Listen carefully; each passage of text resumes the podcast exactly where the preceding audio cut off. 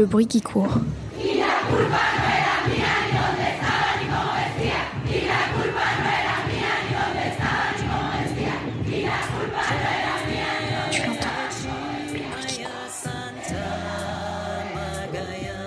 Tu l'entends La gronde des femmes.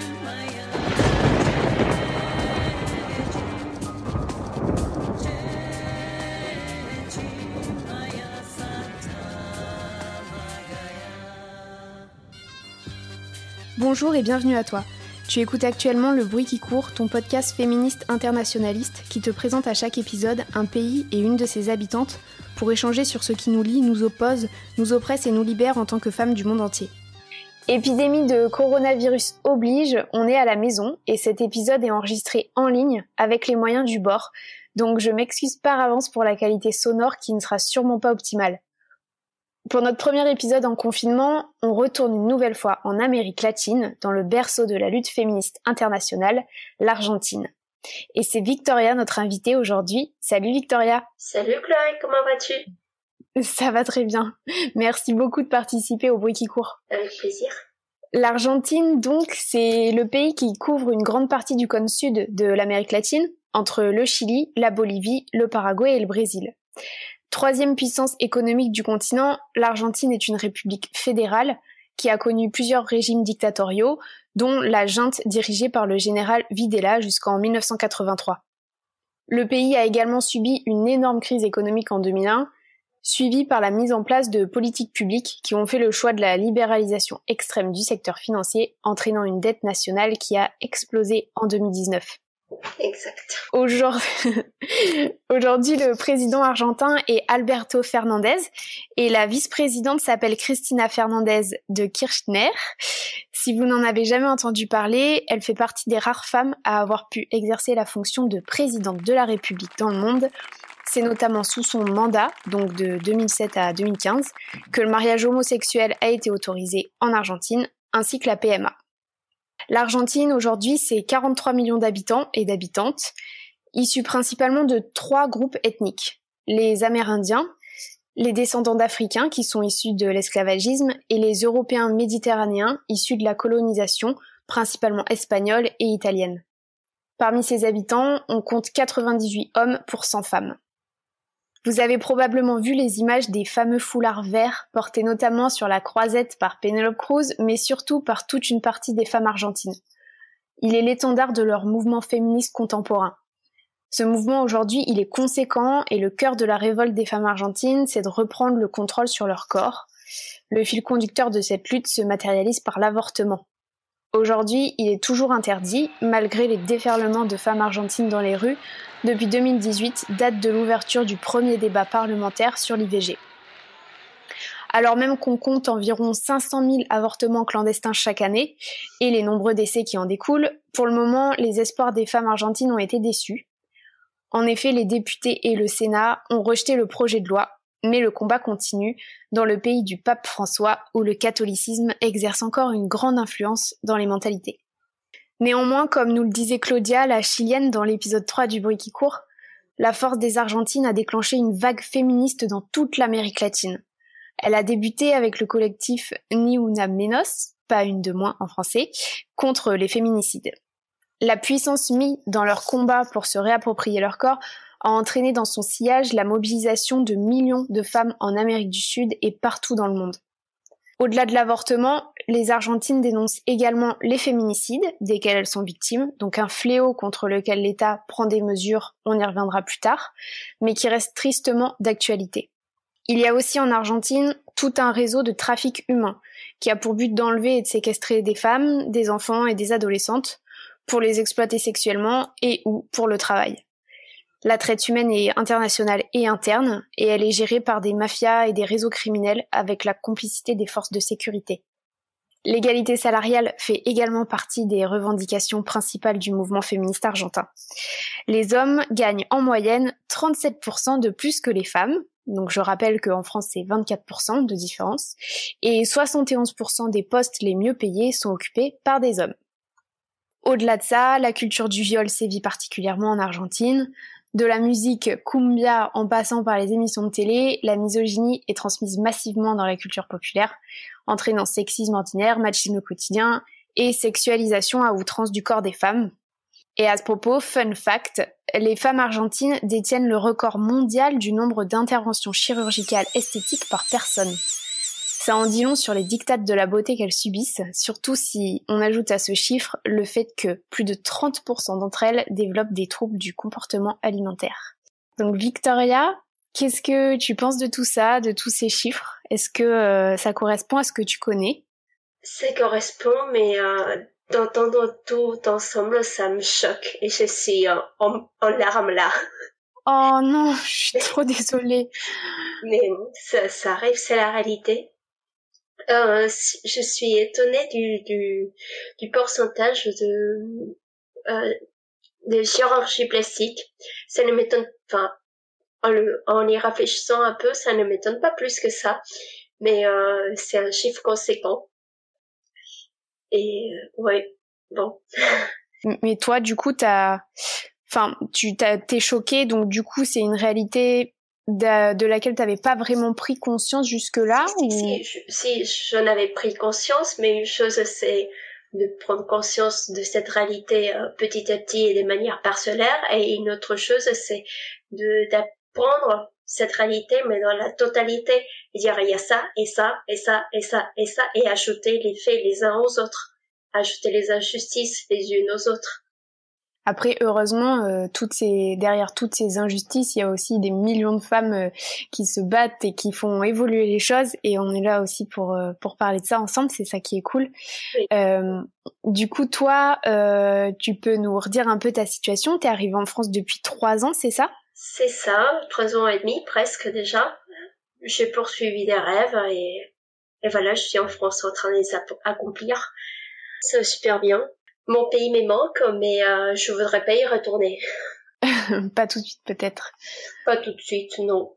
Du coup, quand tu es arrivée euh, en France il y a trois ans pour accomplir tes rêves, est-ce que tu te rappelles euh, d'une situation où tu as constaté que les femmes françaises, elles étaient traitées différemment par rapport à la manière dont vous étiez traitées dans ton pays? Est-ce qu'il y a quelque chose qui t'a qui t'a sauté aux yeux? Ce qui m'a sauté aux yeux, c'est que il n'y avait pas beaucoup de personnes qui me draguaient dans la rue. bonne nouvelle. C'était une bonne nouvelle, oui, mais quand on y est habitué, enfin quand comme j'étais habituée, euh, ça faisait bizarre. Et euh, après, je me suis rendu compte que justement, j'avais le droit de, de marcher tranquillement dans la rue sans me faire harceler.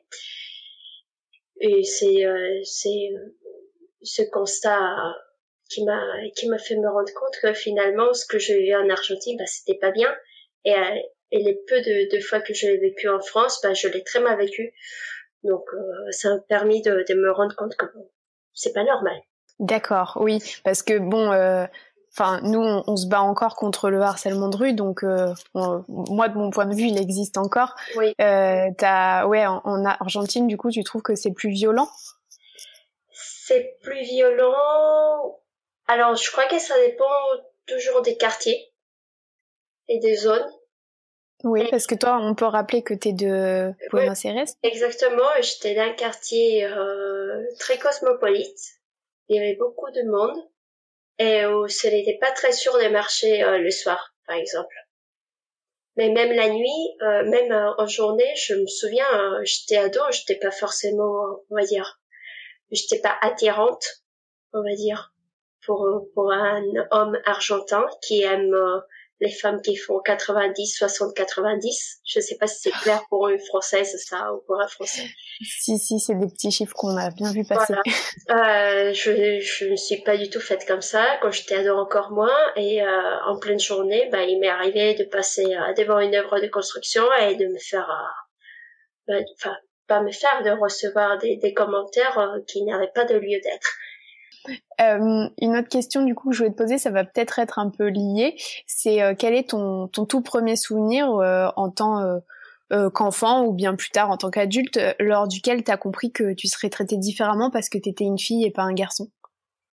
Rien que comment les, les maîtresses nous traitaient, les filles et garçons, je me souviens, je me souviens d'un d'un épisode que j'ai vécu quand j'avais 5 ans. Donc j'étais à l'école maternelle en Argentine, l'école primaire commence à 6 ans. J'étais à l'école maternelle, c'était la récréation. Et euh, je me souviens que j'ai pris la parole euh, des filles euh, parce que durant la récréation, les garçons des 5 ans euh, nous battaient. Et euh, je, je suis allée euh, dire aux maîtresses que les garçons battaient les filles, que c'était pas bien. Et euh, les maîtresses m'ont répondu euh, que c'était normal, que c'était des garçons et qu'ils jouaient comme ça. Et depuis, donc j'ai très mal vécu ma relation avec des hommes, aussi pour des, des questions purement familiales. Mais euh, cette différence des garçons, les garçons qui sont bruts et les filles qui sont dociles, ben ça se voit, oui, depuis mes cinq ans. Oui, parce que euh, avant que, avant l'enregistrement, on s'est vu toi et moi, et tu m'as raconté que euh, ton milieu familial était un peu particulier. Exactement, oui. Euh, je viens d'une famille où ce sont les femmes qui ont le pouvoir, on va dire, par rapport aux hommes. Ce sont les femmes qui travaillent, et puis euh, moi une grand-mère, mais ça une grand-mère. Ce sont les femmes qui travaillent, euh, comme ou plus que les hommes. Et euh, ce sont les femmes qui prennent les décisions fortes à la maison. Et euh, mais ce sont des femmes aussi qui permettent, par exemple, ma grand-mère, qui a permis que, que mon oncle batte ma mère, par exemple. Ah oui. Ou qui traitait ma mère de, de, de, on va dire de pute, pardon. C'est, excusez-moi pour, pour le mot, mais qui traitait ma mère de pute parce qu'elle avait un petit copain à 15 ans. Et oui, elle, elle était, elle aussi, euh, elle avait aussi la, la misogynie intégrée dans, dans sa manière de fonctionner, quoi. Bah, en fait, c'est une, la culture argentine est, est matiste, mais même les femmes sont matistes. Et, d'ailleurs, au niveau de, de l'évolution, enfin, je disais rapidement en introduction que que l'Argentine, le mouvement féministe, il était euh, euh, voilà énorme en ce moment, qu'il avait vraiment déclenché une vague euh, en, en Amérique du Sud. Toi, tu es d'accord avec ça? C'est quelque chose que tu ressens comme ça? Je suis d'accord avec ça, mais je crois qu'il faut euh, bien comprendre deux choses. Euh, le mouvement féministe et surtout dans les grandes villes, comme euh, comme ce qui se passe en France finalement. Euh, dans, dans les campagnes, bah, la femme n'a pas de pouvoir, n'a pas de voix. il y a des, des en, de nos jours, il y a des femmes qui ne travaillent toujours pas, que c'est leur mari qui travaille, et pas parce que elles ne veulent pas, mais parce que parce que leur mari ne leur permettent pas, parce qu'elles sont à l'aise dans un système où c'est l'homme qui apporte l'argent à la maison. Et en plus, là on parle du mouvement féministe, mais euh, il faut comprendre qu'il y a plusieurs types de, mouvements féministes en Argentine, je crois qu'en France aussi. Il y a les mouvements féministes qui, qui vont aussi lutter pour les, les droits des femmes euh, transgenres et transsexuelles et des femmes féministes qui ne vont pas du tout supporter que des femmes euh, surtout travesties euh, et, transsexuelles veulent euh, suivre on va dire les, les les règles de la de la beauté féminine. Parce que je ne sais pas si je suis assez claire mais si c'est intéressant ce que tu dis parce que en France il y a justement euh, une euh, en, en, ce moment une scission entre euh, ben, les mouvements féministes et exactement pour les raisons que tu viens d'invoquer. Donc il y a des mouvements féministes qui revendiquent en fait le fait que les femmes transgenres sont des femmes comme les autres et, une autre partie du mouvement qui qui est plus sur voilà on, on, casse les stéréotypes de genre. Nous on veut se libérer un peu de toutes ces injonctions que le patriarcat nous a mis sur le dos et euh, les transsexuels euh, reprennent les codes de la féminité, etc. Exactement, exactement. Donc du coup, euh, parler d'un seul féminisme, c'est c'est compliqué parce qu'il y en a beaucoup, beaucoup, beaucoup, beaucoup. Donc du coup, il y a quand même une prise de conscience qui est faite par les femmes en Argentine. Surtout par les femmes jeunes ou les femmes à partir de, de 30 ans. Ok, et est-ce que tu dirais que côté homme, il y a aussi une prise de conscience? En fait, la haine envers les femmes et, euh, est directement proportionnelle à l'augmentation du mouvement féministe. C'est incroyable, ces dernières années, je ne sais pas si c'est parce qu'avant on n'en parle pas, mais mais euh, quand j'étais adolescente en, Argentine, donc il y a dix ans, je regardais quand même les informations. Il n'y avait pas autant de féminicides comme maintenant, alors que le mouvement féministe est, bah, est dans son apogée maintenant. Et c'est comme si, comme si les hommes, surtout les jeunes, bah, ne, ne pouvaient pas supporter que les femmes en, en luttent pour nos droits. Donc ça, c'est une impression que tu as ou est-ce que c'est euh, les, les, hommes autour de toi, les, les, Argentins que tu connais qui ont euh, potentiellement un discours comme ça? Alors, sincèrement, j'essaie de ne pas, euh, ne pas m'approcher des, des, des, hommes ou des personnes qui ont un discours macho, mais je sais via les réseaux sociaux qu'il y en a beaucoup. il y en a beaucoup qui agressent gratuitement les femmes, qui vont, qui vont nous insulter dans les sites de les groupes féministes euh, gratuitement, comme ça, sans explication. Et euh, en fait, c'est c'est c'est vraiment c'est la haine, c'est la haine. Il y a il y a pas une autre explication. Hein. C'est c'est triste, mais c'est comme ça. Et, là, c'est pour les hommes, c'est que si qu'ils soient jeunes ou qu'ils soient âgés, c'est pareil. Il peut y avoir une prise de conscience, mais euh, c'est vraiment un pourcentage très réduit pour les hommes.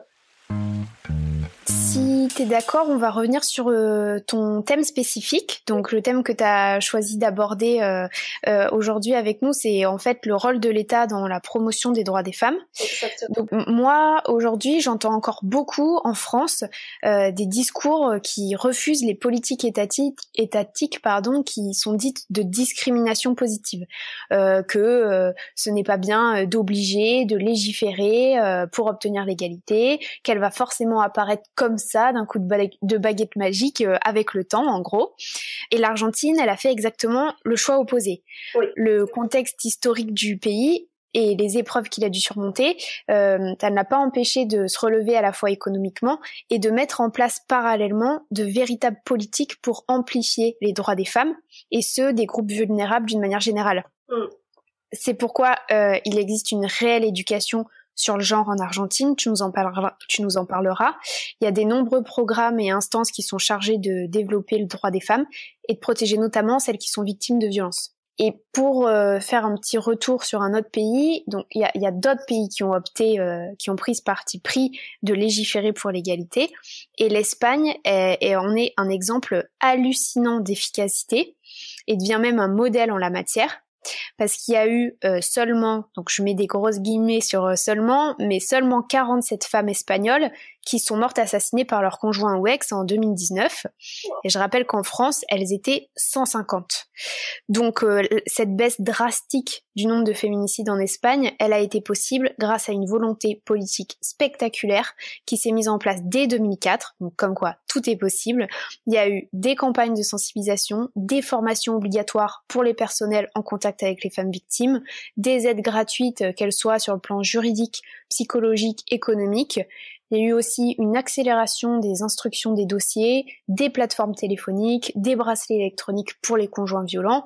Bref, c'est toutes ces mesures qui ont permis de protéger enfin efficacement les femmes espagnoles de la violence machiste. Et les groupes féministes en France se sont appuyés sur ce modèle pendant, rappelez-vous, le Grenelle des violences faites aux femmes du mois de novembre dernier. Euh, donc ce Grenelle, il a concentré pas mal d'espoir, hein, mais il s'est révélé être une grande imposture, car pratiquement aucune de ces mesures n'a été reprise et le budget promis n'a pas été mis en place. Bref, en ce qui nous concerne, il y a un vrai manque de mesures éducatives pour faire changer les mentalités de manière profonde, mais pas en Argentine. Ce travail de fond, il a déjà été activé dans le pays, Victoria, donc tu souhaitais nous en dire un peu plus? Oui, en fait, euh, tu m'as toujours parlé de, mon expérience quand je suis arrivée en France, il y a trois ans. J'ai été étonnée de voir euh, que dans le les collèges et lycées, on n'enseignait pas l'éducation sexuelle. En fait, quand je suis arrivée, j'étais assistante de langue, collège et lycée. Et on m'a dit qu'il y avait beaucoup de sujets que je pouvais pas traiter. Je pouvais pas traiter euh, les choses sexuelles, euh, le fait d'être gay ou pas. Euh, je pouvais pas traiter. Il y avait plein de sujets que je pouvais pas traiter. On me les a interdits directement. Et euh, j'ai été étonnée parce qu'en Argentine, euh, depuis depuis que j'étais euh, à l'école primaire, même sixième, bah on nous avait transmis beaucoup de choses euh, concernant l'éducation sexuelle. Mais quand on parle d'éducation sexuelle, on ne parle pas de reproduction ou d'utilisation des préservatifs, on, parle aussi de, respect de l'autre, de respect de ses choix et euh, de la différence entre, s'il y a vraiment des différences entre hommes et femmes, euh, du, respect des choix sexuels des gens. Et ça, c'est une loi, euh, je crois que depuis 2016, dans tous les niveaux de scolarité, depuis l'école maternelle, on, on, est obligé par loi, les, les, les professeurs, à enseigner ce qu'on appelle l'éducation sexuelle intégrale. Donc ça veut dire que cette éducation sexuelle intégrale va s'adapter à l'âge et au niveau de l'élève. Et par exemple, pour les tout petits qui ont 3 ans ou 4 ans, on va leur apprendre à dire que non, qu'ils veulent pas être touchés, qu'il y a des choses qu'ils n'aiment pas donc à faire respecter leur corps. Ou euh, on va leur apprendre que euh, euh, quand on va aux toilettes, on va pas regarder ce que l'autre fait aux toilettes parce qu'on n'est pas en train de respecter son, son intimité. Et donc cette, en Argentine, cette éducation sexuelle est, est progressive et ça se fait dans toutes les matières, non seulement en biologie. J'ai l'impression qu'en France, l'éducation sexuelle est réduite à biologie, mais à partir de la troisième en plus. Oui, euh, ça. Et donc, euh, les, les, les, élèves n'ont aucune connaissance de rien et, et, euh, et on associe le sexuel purement au sexe et à la pornographie, alors que le sexuel, c'est le contact avec l'autre, c'est le fait de respecter qu'il a un choix, le fait d'apprendre que, que dire, euh, entre guillemets, je suis homophobe, c'est illégal, que ce n'est pas bien, que qu'il faut respecter tout le monde. Euh, je dis ça entre guillemets parce que j'ai un élève cette année qui me l'a dit en troisième et que j'ai dû euh, interpeller.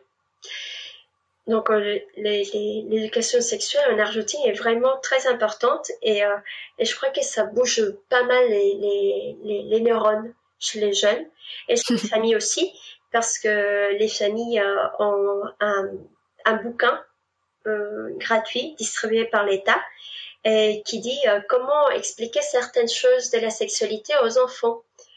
comment expliquer par exemple aux enfants que les garçons ont, un pénis et que les filles ont un vagin et comment le comment en parler et ne pas euh, les, livres expliquent aux familles qu'il ne faut pas dire kékette ou zézette, il faut dire un pénis et un vagin parce que c'est ce que c'est. Bah, en fait, c'est un peu euh, comme si, enfin, vous, il y a la partie éducation sexuelle, mais il y a aussi la partie, en fait, euh, euh, éducation de, de genre, enfin, de déconstruction du genre. Quand tu parlais euh, de, du, du, consentement, l'homosexualité, c'est vrai, tu as raison. Nous, on a des cours de bio en troisième qui nous expliquent la reproduction, mais on n'a absolument rien sur le, sur le genre. Il y a notre gouvernement précédent qui avait essayé de le mettre en place avec les abécédaires de l'égalité. Ça n'a pas pris du tout parce que ça a fait un espèce de scandale.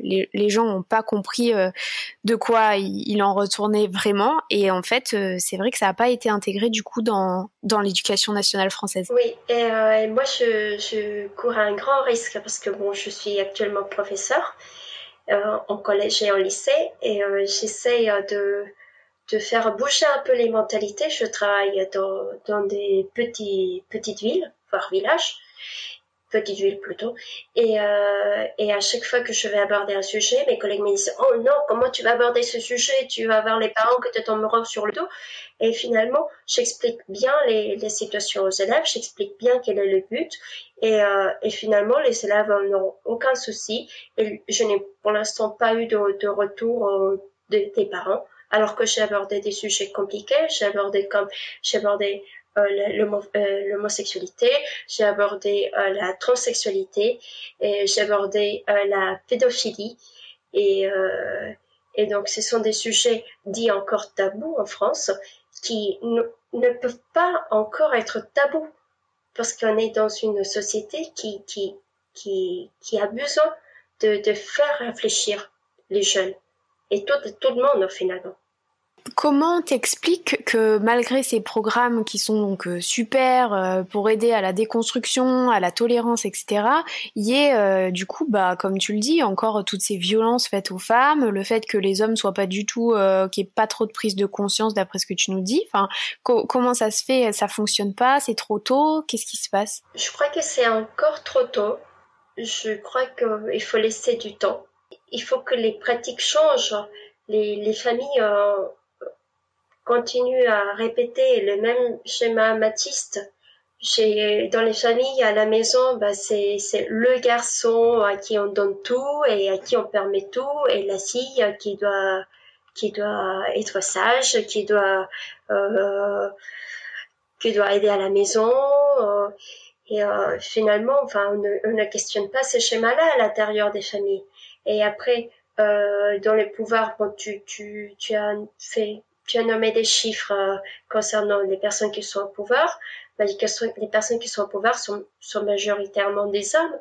Donc, euh, euh, par exemple, la justice, la, la justice pour, pour aider les femmes, finalement, la plupart des juges, ce sont des hommes. Ce n'est pas pour généraliser, mais finalement, comment est-ce qu'un homme pourrait comprendre ce qu'une femme vit dans une maison? Ah oui, c'est bien tout l'enjeu. Mais c'est marrant parce qu'il y a, enfin moi de, de, de, mon point de vue, hein, qui connaît pas du tout le pays, j'y suis jamais allée, c'est comme s'il y avait tout un tas de paradoxes. Euh, par exemple, tu dis voilà, donc euh, les politiques, les gens au pouvoir sont majoritairement des hommes, mais à côté de ça, vous avez eu euh, une femme présidente de la République, alors que, enfin nous, même en France, c'est c'est encore, enfin c'est jamais arrivé, et puis c'est encore difficilement imaginable quoi. Oui. Euh, il faut penser, il faut savoir une chose par rapport au fait de, que Christina Kirchner ait été présidente et maintenant elle est vice-présidente. Euh, il faut savoir quelque chose de l'histoire de l'Argentine, c'est qu'il y a une, une, figure féminine historique très importante, c'est Eva Perón. C'était la femme de euh, Juan Domingo Perón. Les professeurs d'histoire vont me détester parce que moi je suis nulle en histoire. Euh, c'était euh, dans les années 1940, 1940-1950, et euh, c'était une femme, donc c'était la femme du président, et elle, c'était quelqu'un qui faisait beaucoup de d'actions sociales. Donc, elle a été adorée par le gros de la population. Et quand Cristina Fernandez de Kirchner est arrivée au pouvoir, eh ben, on l'a on l'a associée à cette femme-là, à Eva Perón, en partie pour, pour ses politiques, mais en grosse partie aussi par euh, la manipulation de l'image politique qu'elle qu'elle faisait. Donc, ça a marché et je crois que c'est aussi pour cela que qu'elle a été au pouvoir. Elle a fait deux mandats même. Donc, euh, alors comment expliquer? C'est difficile. Tu l'as dit. Tu as dit le mot paradoxe. C'est un pays de paradoxe. C'est un pays qui veut avancer, mais qui fait quatre pas en arrière. Et euh, c'est un pays qui a des bonnes politiques euh, pour, aider les femmes, pour les droits des femmes, pour les droits des, des diversités sexuelles, mais la société n'accompagne pas. Et est-ce qu'il y aurait aussi un rôle de, euh, on en a parlé quand on quand on s'est vu avant l'enregistrement, donc de la culture populaire ou, euh, enfin si tu si tu veux reparler vite fait de, de ce que c'est la cumbia, euh, tout le message qui est véhiculé derrière, notamment des messages bah, de viol et de pédophilie, en gros, hein, c'est un peu ça. Oui, tout à fait. Alors la culture populaire argentine, c'est purement, elle est purement matiste et il est à la limite de la violence envers la femme, envers la femme, envers les enfants filles. Et euh, c'est une culture aussi qui est homophobe, même si on ne veut pas trop en parler. Et, euh, et la cumbia. Alors la cumbia, c'est euh, une des musiques populaires par excellence. Et euh, dans cette euh, dans cette musique, euh, bah, on entend par exemple comme quoi euh, comme quoi pour l'anniversaire d'une fille de 12 ans, bah le garçon et son frère et ses potes qui sont majeurs, bah vont lui faire la fête. Et en gros, ils vont la violer et qu'elle va aimer. Et il y a. Ça, c'est des choses qui passent à la radio tout le temps avec ce genre de, de Alors, ce sont des chansons que maintenant on connaît par cœur, malheureusement, même moi. À la radio, je ne suis pas sûre, ça dépend des types de radio. Après, je, voulais te dire, tu, tu m'as posé la question comment ça se fait euh, dans ce pays où il y a tellement de politique euh, pour les femmes, pour les droits des femmes? Il ne faut pas oublier que, la, par exemple, la police et, et complice des, des, du réseau des, des de trata, comme on dit, la trata de blanca, l'esclavage. et euh, la police est, est totalement corrompue en Argentine. Mais ça, c'est pareil. Comment, comment la police peut être aussi corrompue alors qu'il y a toutes ces politiques euh, publiques qui sont mises en place euh, avec des institutions qui sont là justement pour punir les délits, euh, les crimes, enfin. Parce que il y a ce qu'on appelle l'impunité. Et en Argentine, il y a beaucoup d'impunité, surtout envers les hommes. Et les femmes quand même portent plainte ou, ou c'est difficile? C'est difficile, mais il y a beaucoup de cas de féminicide où les femmes ont porté plainte plusieurs fois, où euh, les hommes avaient le bracelet et où la distance, euh, la distanciation, euh, ce qui détermine à quelle distance ils peuvent s'approcher des femmes, et où elles avaient un bouton anti-panique, elles ont été assassinées. Et comment tu expliques ça, toi? Moi, je ne sais pas. Moi, je euh, bah je sais pas non plus parce que j'avais beaucoup d'espoir avec euh, le cas espagnol où justement toutes les mesures que tu viens d'évoquer, elles ont été mises en place et que ça a vraiment fonctionné quoi. Ça a été une une vraie campagne de sensibilisation et euh, il y a il y a une une féministe française, je me rappelle plus quelle est la personne exactement qui disait ça, mais j'ai entendu en fait quelqu'un faire le parallèle avec ce que nous on avait fait pour la sécurité routière, que en gros euh, en France, avant, euh, nous, c'était vraiment n'importe quoi. Il n'y avait pas de ceinture euh, à l'arrière. On faisait un peu n'importe quoi au volant. Et qu'à partir du moment où les politiques publiques vraiment ont été mises en place, qu'il y a eu des grosses campagnes de sensibilisation pour vraiment ouvrir les yeux aux gens et leur faire prendre conscience que c'était dangereux de rouler sans sa ceinture, et ben là, il y a eu une, chute drastique des, des, cas d'accidents de voiture. Et en fait, elle faisait le parallèle avec les violences faites aux femmes en disant s'il y a des campagnes de de sensibilisation, euh, on, va convaincre la population que c'est mal, en gros, de tuer des femmes, parce que c'est ça le problème. Le problème, c'est que euh, on, on, sait que c'est que c'est pas bien, mais euh, il y a des hommes tous les deux jours qui quand même le font quoi. Donc euh, dans leur tête, ça doit pas être si extraordinaire. Et, et en fait, peut-être que c'est les campagnes de sensibilisation aussi qui manquent en Argentine potentiellement parce que même s'il y a les mesures euh, juridiques, euh, si le travail de fond dans les mentalités dans les mentalités est pas fait, ben il y a pas de c'est pas efficace. Oui, il n'y a pas assez de campagnes de sensibilisation. On dirait que ce sont les femmes qui luttent pour leurs droits malgré, euh, malgré les numéros de téléphone pour appeler si, si on est victime de, de, de violence, malgré euh, les, les commissariats spécialisés pour les droits des, des femmes et, et des, des diversités sexuelles. Euh, mais dans, dans le quotidien, ce sont des femmes qui sont toutes seules. Il n'y a pas, l'État est silencieux par rapport à ça. Et il y a d'autres femmes aussi euh, qui sont euh, qui, qui, font quelque chose de fort depuis des dizaines d'années euh, tous les jeudis. C'est la tradition particulière que tu voulais évoquer avec nous. Oui, ce sont las madres de Plaza de Mayo, donc les mères de la place de mai, on va dire. Et ce sont des femmes, maintenant, elles sont très âgées. Il y en a beaucoup qui sont décédées, malheureusement. Donc, ce sont des femmes qui, lors de la dernière dictature militaire, tu l'avais dit, de 1976 à 1983, bah, se sont mobilisées pour retrouver leurs enfants qui étaient dits disparus. Quand je dis disparus, il faut mettre des gros guillemets.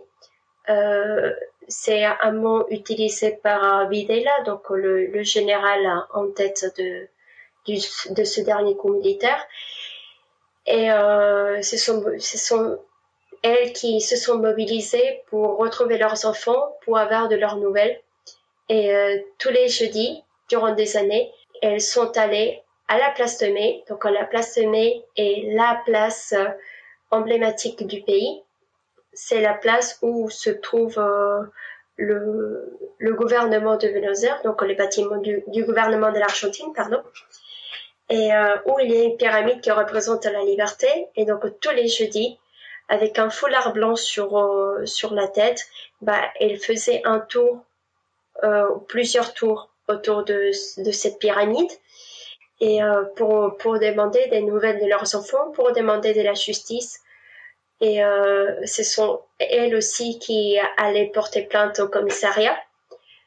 Ce sont elles aussi qui ont disparu. Il y en a beaucoup qui ont disparu pour chercher leurs enfants. Et elles étaient seules. Au début, il n'y avait pas leur mari. Personne ne les croyait, on les croyait folles. Et ils ont insisté, insisté, insisté. Et grâce à leur lutte, et euh, donc, il y en a beaucoup qui étaient mères parce qu'elles avaient leurs enfants qui étaient disparus, mais il y avait beaucoup d'enfants, surtout des filles, qui étaient enceintes, qui étaient prisonnières et qui étaient enceintes et qui ont accouché dans, dans ces prisons, on va dire. C'était pas des prisons, c'était même pas des prisons, parce que c'était des prisons clandestines. Et euh, donc, il y en a beaucoup de ces mères de place de mai qui sont devenues des, des, des grandes mères de mai, on va dire. Et, grâce à leur lutte, euh, au, cours de, au cours des années, euh, ils ont réussi à, retrouver les, petits-enfants, donc les bébés, les bébés qui sont nés en, prison et qui ont été, euh, on va dire, kidnappés, à qui on a volé leur identité et, qu'on avait donné à des familles riches. Donc, grâce à cette lutte des mères et des grandes-mères, on a réussi à trouver, pas tous, mais beaucoup des petits-enfants qui, qui étaient disparus eux aussi. Malheureusement, les enfants disparus, on ne les a jamais trouvés. On ne sait pas ce qui s'est passé de leur corps. Il y a des crânes, euh, des, des, des bouts d'os qui, qui, ont, qui sont apparus, mais personne ne sait ce que les militaires ont fait euh, aux disparus. Personne. Oui, on parle de, quelque chose qui s'est produit euh, dans les années 70-80. Oui, en, en, pleine, guerre froide. Oui, et bon, bah, en tout cas, c'est un, un, bel exemple de sororité qui a fait bouger les choses aussi, parce que si euh, les petits-enfants, euh, du moins, ont pu être retrouvés grâce à leur pugnacité, c'est très beau. Oui pour euh, l'initiative de femmes donc plus actuelle dont tu voulais nous parler. Oui, je voulais vous parler de Las Madres del Paco. Alors, on va dire les mères du crack. Le Paco, je vais essayer d'expliquer, c'est euh, ce qu'on appelle le crack, mais c'est pas exactement, enfin, je ne sais pas si c'est exactement le crack.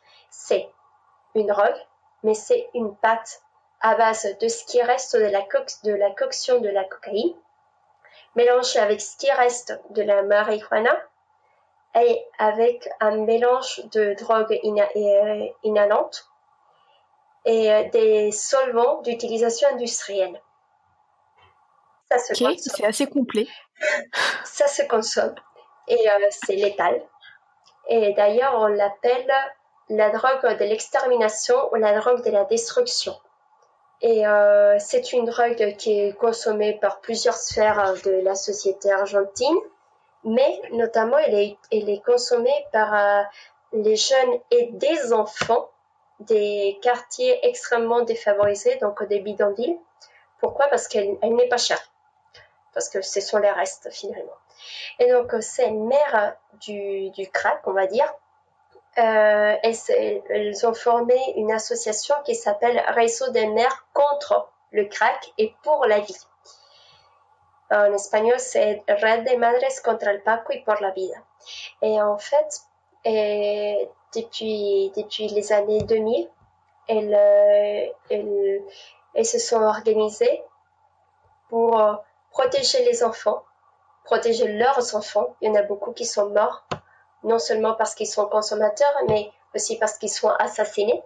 Et elles veulent, euh, elles veulent pour que l'État prenne en charge ces enfants pour, euh, pour qu'il les aide à s'en sortir de la drogue. Et donc, euh, elle, elle, subventionne aussi des projets éducatifs, des projets culturels et sportifs pour que les enfants et les jeunes puissent se réinsérer dans la société pour qu'ils aient le goût de la vie parce qu'ils l'ont perdu complètement. Et euh, elle lutte aussi pour démanteler les mafias. Et d'ailleurs, il y en a beaucoup qui sont, menacés par les mafias. Il y en a beaucoup qui, à qui on a assassiné leurs enfants pour ce qu'elle faisait. Et euh, elle lutte aussi pour récupérer les espaces publics dans les bidonvilles. Alors, le concept de bidonville, ça, peut être compliqué pour, pour un Français. C'est pas exactement les favelas. Favelas, c'est ce qu'on utilise pour, pour, pour le Brésil.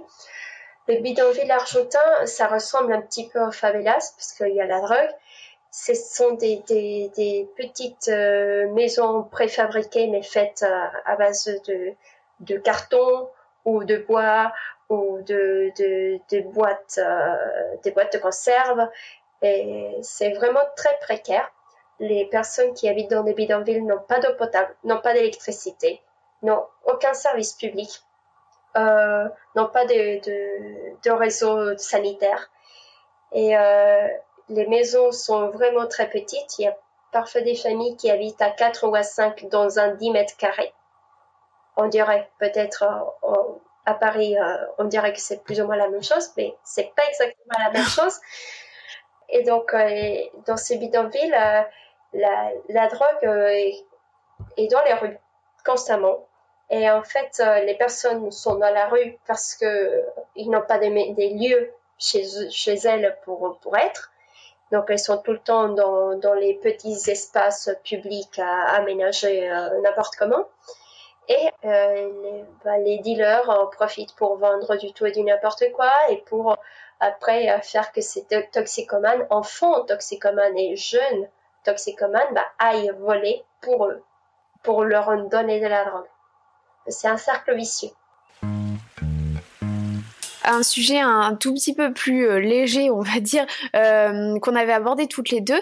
Euh, si tu peux euh, en dire deux trois mots rapidement, c'était euh, en fait sur l'écriture inclusive, où moi je, je pensais que c'était une spécificité française, qu'on essayait de, d'intégrer l'écriture inclusive et épicène dans, dans la langue française, mais j'ai été super surprise quand tu m'as parlé de votre écriture inclusive en, en espagnol. Ah, notre écriture inclusive, elle est super. Je suis tellement fière de notre écriture inclusive.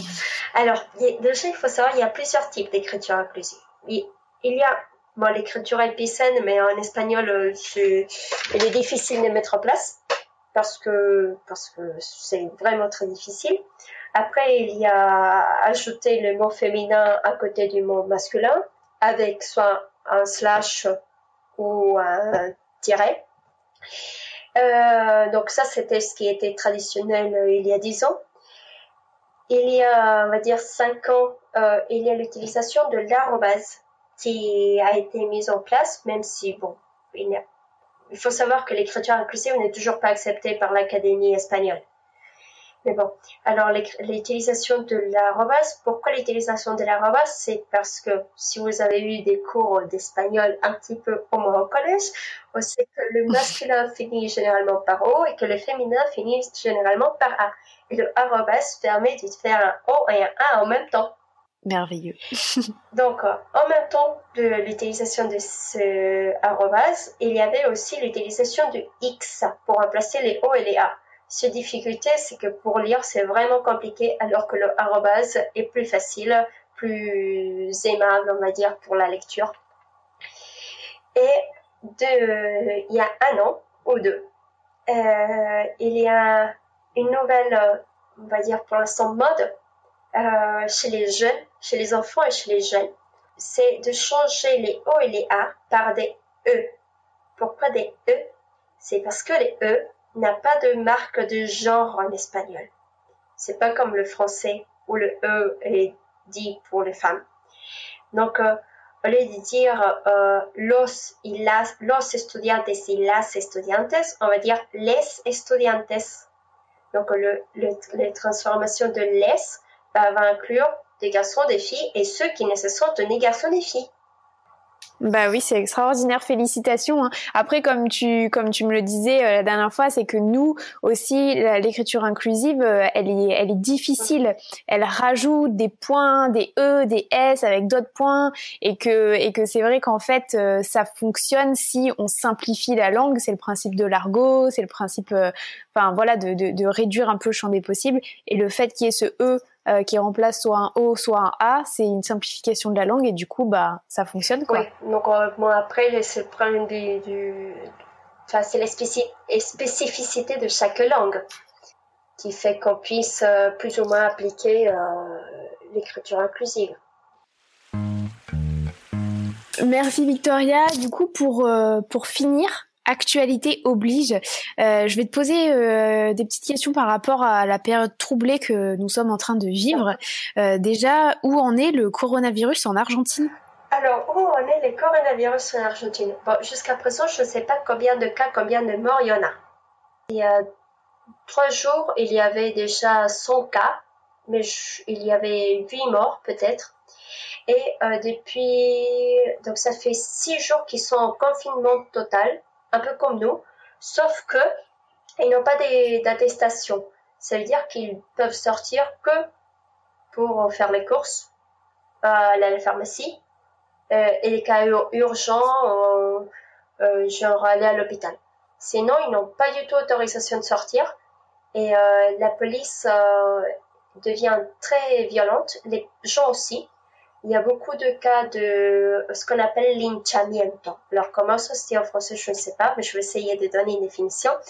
Euh, euh c'est, euh, euh, par exemple, quand, il y a un, voleur et que un groupe de, de, la population le, le trouve, et ils vont commencer à le frapper en attendant la police pour qu'il ne s'échappe pas c'est une forme de lynchage. on va dire.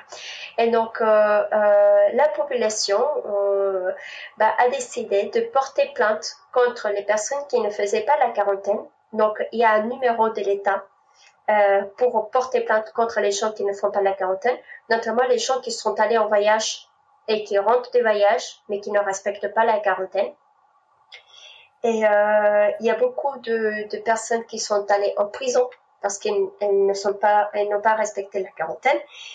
Et il y a une grosse violence policière euh, envers les, les gens, notamment dans les milieux pauvres. J'ai déjà expliqué l'histoire des bidonvilles. Donc, quand tu habites dans un 10 mètres carrés avec 5 personnes et que tu n'as pas d'eau potable, que tu n'as pas d'électricité, c'est difficile de rester chez soi confiné. Hein. Donc, euh, la police bah, essaye de respecter ce confinement d'une manière pas très polie. Et évidemment, ça fait des conflits euh, assez conséquents. Mais bon, il faut peut-être attendre un peu, peut-être que ça se calmera, peut-être pas. Je voulais aussi demander ce que tu pensais de la, de la, du rôle des femmes euh, dans tout ça, parce que on sait que cette crise, et notamment le confinement euh, pour y répondre, euh, ce confinement, il entraîne une explosion du risque de féminicide et de violence machiste pour les femmes et les enfants. Euh, là, euh, le chiffre est tombé aujourd'hui, donc à l'heure où je vous parle, on est le 27 mars 2020. Il y a déjà eu 32% d'augmentation des violences conjugales depuis la mise en place du confinement en France. Donc ça, c'est à prendre en compte. Les, femmes sont dans un grand danger euh, depuis euh, le confinement quand elles sont avec des conjoints violents. Et il y a aussi tout l'aspect euh, charge mentale, donc qui est lié aux tâches ménagères, à la garde des enfants. Et bien sûr, dans ce contexte particulier, ben, tout ça, ça incombe majoritairement aux femmes, alors même qu'elles aussi, elles peuvent être en télétravail, tout comme les hommes, etc. Donc, est-ce que hum, Qu'est-ce que tu penses de tout ça et est-ce que tu penses que là on a un rôle à jouer dans cette crise en tant que femme et surtout peut-être euh, un rôle euh, dans l'après-crise? Je crois qu'en Argentine ça va être plus ou moins, enfin ça va être comme en France mais avec des nombres bien plus élevés niveau violence euh, baptiste à la maison. Sincèrement je ne sais pas ce qu'on peut faire. On euh, alors le numéro de téléphone en Argentine est toujours valable et euh, les femmes en Argentine qui, qui, qui ont besoin de s'échapper de leur conjoint peuvent casser le, la quarantaine en Argentine. Elles ont le droit. Je crois qu'il faudra que, faudrait que l'Argentine mette mette en place quelque chose que j'avais lu aujourd'hui euh, dans le journal, euh, un système ici en France euh, dans les pharmacies pour, pour accueillir les femmes. Je ne sais pas si tu avais lu quelque chose. Oui, une sorte de code. Si jamais il y a des femmes qui nous écoutent qui sont dans cette situation, c'est masque 19. Donc euh, aller à la pharmacie et réussir à placer ça euh, dans la conversation et c'est le, le, code en gros pour euh, pour euh, signifier que vous êtes victime de violence et, et encore une fois vous avez le droit de casser la quarantaine et de partir si jamais vous êtes victime de violence vous et vos enfants. Merci beaucoup Victoria d'avoir pris le temps de partager tout ça avec nous euh, et merci à, à, vous tous et vous toutes d'avoir écouté. Je vous dis à bientôt pour qu'on entende ensemble le bruit qui court. Merci.